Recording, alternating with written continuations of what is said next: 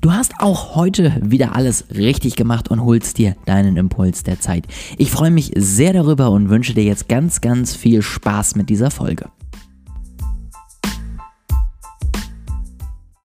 Drei Tipps für deinen perfekten Auftritt bei LinkedIn. Heute kommt das Netzwerk, was 2020, glaube ich, immer wieder angesprochen wurde, ja, dass es dort jetzt abgeht, dass es dort wichtig wird, dass es dort spannend wird. Also wenn du im B2B-Kontext unterwegs bist, dann solltest du dir sowieso eigentlich das schon lange eingerichtet haben.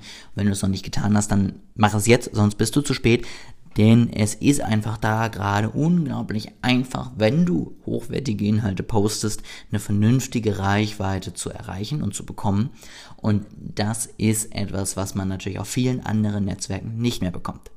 Jetzt aber natürlich die spannende Frage, wie kann man das denn machen? Und das ist mein Tipp Nummer eins. Du musst wirklich auf deine Qualität achten. Anders als bei Instagram und Facebook, wo vielleicht mal ein lustiges Bild zwischendurch kommt, kann das auf LinkedIn nach hinten losgehen. Und das meine ich wirklich ernst. Ja, also da wird man dann zerfetzt, wie man denn sich auch nur sozusagen wagen könnte, persönliche Einblicke hochzuladen. Wenn du auf äh, diese Anspielung Lust hast und wenn du auf anecken möchtest oder das was ist, was zu dir gehört, kannst du es auf jeden Fall tun. Ich will dich nicht davon abraten. Ich will nur sagen, dass du dir Gedanken drüber machen mal solltest und dir wirklich aktiv überlegst, was ist sinnvoll, was postest du und was ist vielleicht weniger sinnvoll. Ähm, Tipp Nummer zwei. Nutze so drei Hashtags um und bei.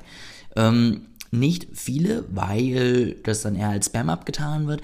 Diese Hashtags aber wenigstens einigermaßen konsistent, damit LinkedIn dich wirklich hervorragend einer gewissen Gruppe zuordnen kann. Damit sie wissen, was sozusagen bei dir die Inhalte sind, was wichtig ist, was nicht wichtig ist, ähm, dass sie einfach wirklich erkennen können, okay, was ist das für ein Kanal, ja, worüber postet er und äh, was, äh, worauf achtet er sozusagen, was möchte er. Und Tipp Nummer drei, suche nach wirklich interessanten Leuten.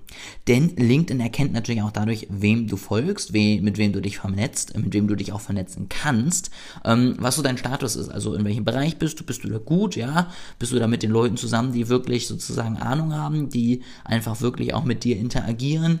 sind andere Meinungsführer auf deinem Profil oder nicht in den Bereichen? Ja, bist du in dem Bereich bekannt? Äh, finden die Leute deine Themen spannend? Ja, also zeig wirklich, in welcher Nische du aktiv bist und überrasche die Leute dann mit hervorragendem Mehrwert.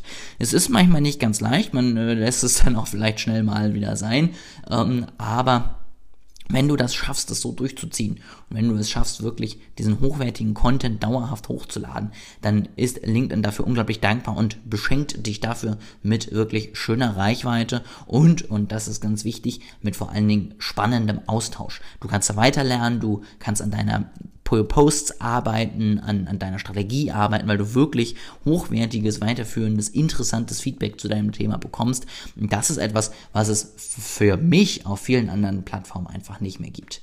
Deswegen auf jeden Fall der Punkt, LinkedIn äh, für 2021 sollte, wenn du im B2B-Bereich bist, auf jeden Fall auf deiner Agenda stehen und es sollte auf jeden Fall umgesetzt werden.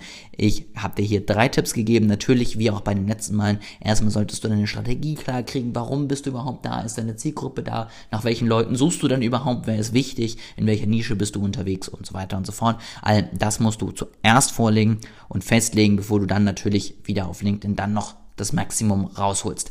Das wie immer mein Abschlusssatz für mehr Strategie. Schau mal in den Link, den ich dir in die Beschreibung gepackt hat. Da gibt's nämlich meinen Marketingkurs zum allen Themen, die irgendwie strategisch wichtig sind und die dir dabei helfen, dass du einfach dein Marketing aufbauen kannst und dadurch deine Idee nach draußen bringst, mehr Leute dafür begeistern kannst und mit passenden und wirklich tollen Produkten auch deinen Zielen näher kommst. Ich freue mich, wenn du mal vorbeischaust. Ich freue mich, wenn du nächstes Mal auch wieder dabei bist und diesen Podcast abonnierst und wünsche dir jetzt noch einen wunderschönen und erfolgreichen Tag.